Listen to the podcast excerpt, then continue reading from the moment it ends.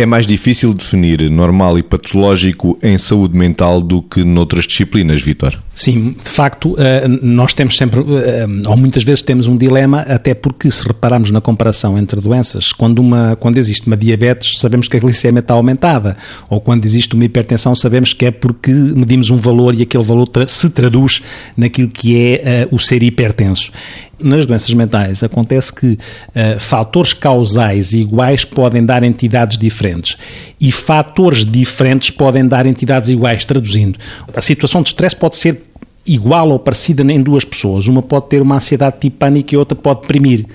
E, nesse sentido, esta diferença faz com que, quando nós estamos a tentar abordar a psicopatologia, que ainda por cima tem a ver com comportamentos, sentimentos, pensamentos, que é esta, o material de análise em, em psicopatologia, muitas vezes arranjar uma forma de arrumar isto e definir o normal e patológico não fica fácil. Por isso é que existiram várias abordagens. Uma era tentar, de uma forma estatística, dizer que comportamentos anormais eram menos comuns, mas há muitos comportamentos que são menos comuns e não são, e não são patológicos.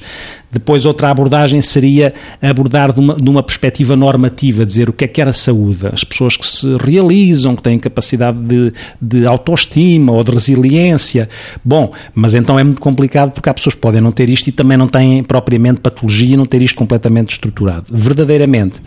a abordagem que faz mais sentido é aquela que é mais descritiva ou empírica, que é aquela que diz que, no fundo, seria mais próximo do patológico quando existe uma desadequação ou uma uma desadaptação, se quisermos, de ordem psicológica ou social e com um sofrimento de uma forma persistente mantida em determinado tipo de pessoa. E esta seria a abordagem que poderia fazer mais sentido para definir o que seria patológico. A dificuldade de definir normal e patológico em saúde mental, Margarida. A dificuldade prende-se assim, resumindo, em, na subjetividade da observação e no tempo durante o qual aquelas coisas são observadas. Ou seja, uh, estamos a falar de uh, sinais que são vistos, quer pelos técnicos de saúde mental, enfim, que temos no fundo esta, esta função de olhar as pessoas sob este ponto de vista uh, para tentar distinguir o normal e o patológico para, para pegar na sua questão. Também ouvir uh, e perceber os contextos significativos onde estas pessoas, entre aspas, navegam, portanto, onde cada um de nós navega